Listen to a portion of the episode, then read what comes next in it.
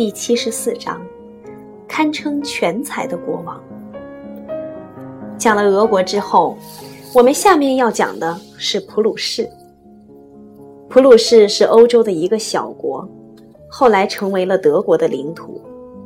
前面讲过，俄国的国土面积十分辽阔，在彼得大帝统治期间变成了一个强国。普鲁士的国土面积很小。但也在一个国王的努力之下成为了强国。这个国王是腓特烈，也生活在十八世纪，但比彼得略晚。他也有大帝的称号，被称为腓特烈大帝。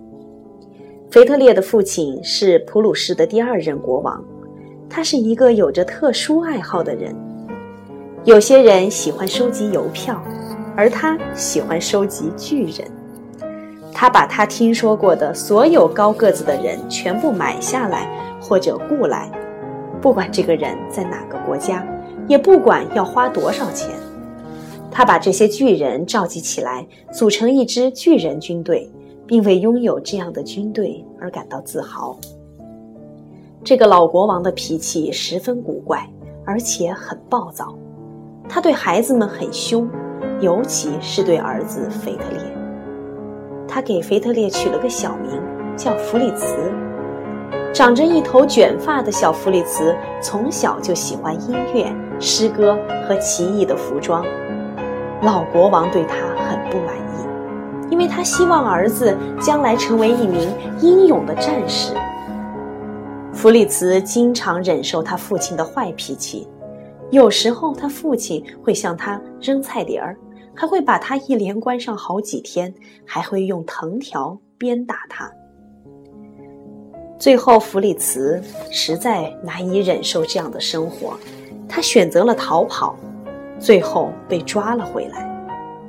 他父亲觉得儿子太不听话了，并且看不惯他的一切行为，就想把他杀了。是的，真的是想杀掉自己的亲生儿子。不过幸好最后有人把他劝住了。令人意想不到的是，长大后的弗里茨，也就是腓特烈，完全符合他父亲的期望，成为了一名英勇的战士。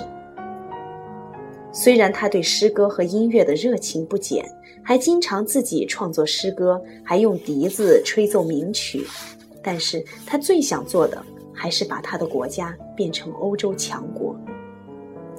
在腓特烈成为普鲁士国王之前，这个小国毫不起眼，在欧洲没有任何地位。普鲁士的邻国是奥地利，奥地利国王名叫玛利亚·特雷西亚，是个女王。腓特烈成为普鲁士国王时，这位女王也刚刚登基。那时的女人在人们看来是不会治理国家的。所以，这成为发动战争的一个好借口。腓特烈的父亲曾经许下承诺，不向玛利亚·特雷西亚发动战争。他承诺不会因为她是女人就与她交战。然而，腓特烈继位之后，想夺取奥地利的一些土地，于是他把父亲的承诺抛在脑后，也不顾玛利亚·特雷西亚是个女人。战争就这样爆发了。不久之后，这场战争几乎把所有的欧洲国家都卷了进来。腓特烈得到了一些国家的支持，但是也遭到了一些国家的反对。最后，腓特烈成功的抢到了他想要的土地，并将其牢牢的控制在自己手中。但是，玛利亚·特雷西亚也并没有放弃，他要把被腓特烈抢走的土地抢回来。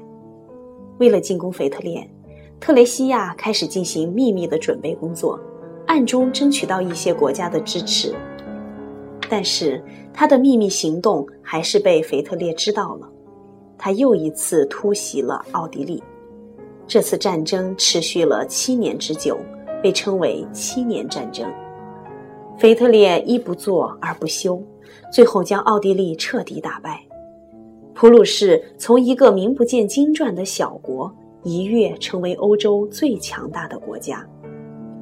事实上，玛利亚·特雷西亚作为一个女王，已经很了不起了。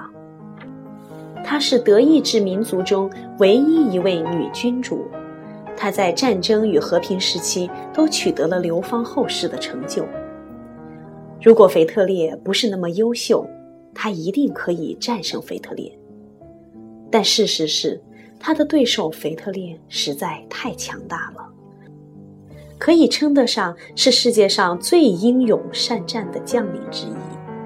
七年战争不仅在欧洲爆发，战火还延伸到了遥远的美洲。因为英国支持腓特烈，法国和其他一些国家则反对腓特烈。所以，移民到美洲的英国人和身在美洲的法国殖民者之间也开战了。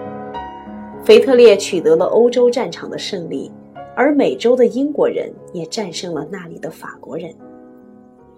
我讲述这些事情的原因是，这与一个重要的问题息息相关，那就是为什么现在的美国人说英语而不是说法语？试想一下。如果在这场战争中，腓特烈在欧洲失败了，英国在美洲也败给了法国的话，也许现在的美国人就是说法语而不是说英语了。我之前已经介绍了很多位国王，腓特烈跟他们一样，为了从别的国家获取利益，他可以不择手段。在他眼里，公平和卑鄙没有什么区别。但他善待自己的人民，并为他们鞠躬尽瘁。他为自己的人民而战，就像母狮保护幼狮一样。为了保护自己的人民，他甚至可以与全世界作对。有一个穷磨坊主，他的磨坊位于腓特烈宫殿附近。腓特烈想把这个磨坊买下来并拆掉，因为它实在太破旧了，影响了宫殿的美观。但是磨坊主不愿意把磨坊卖掉，虽然腓特烈大帝出价很高，依然被磨坊主拒绝了。如果这件事发生在别的国家，国王肯定早就把磨坊抢过来拆掉了，磨坊主也许会被关进监狱，甚至被处死。但腓特烈没有这样做，他认为，地位最低下的人民也应该享有自己的权利。别人不想卖，就不能强迫别人，所以他再也没有打扰过那位磨坊主。这个磨坊一直保存至今。如果你去参观腓特烈的宫殿，还可以在附近看到它。虽然腓特烈自己是个德国人，但他很讨厌德语。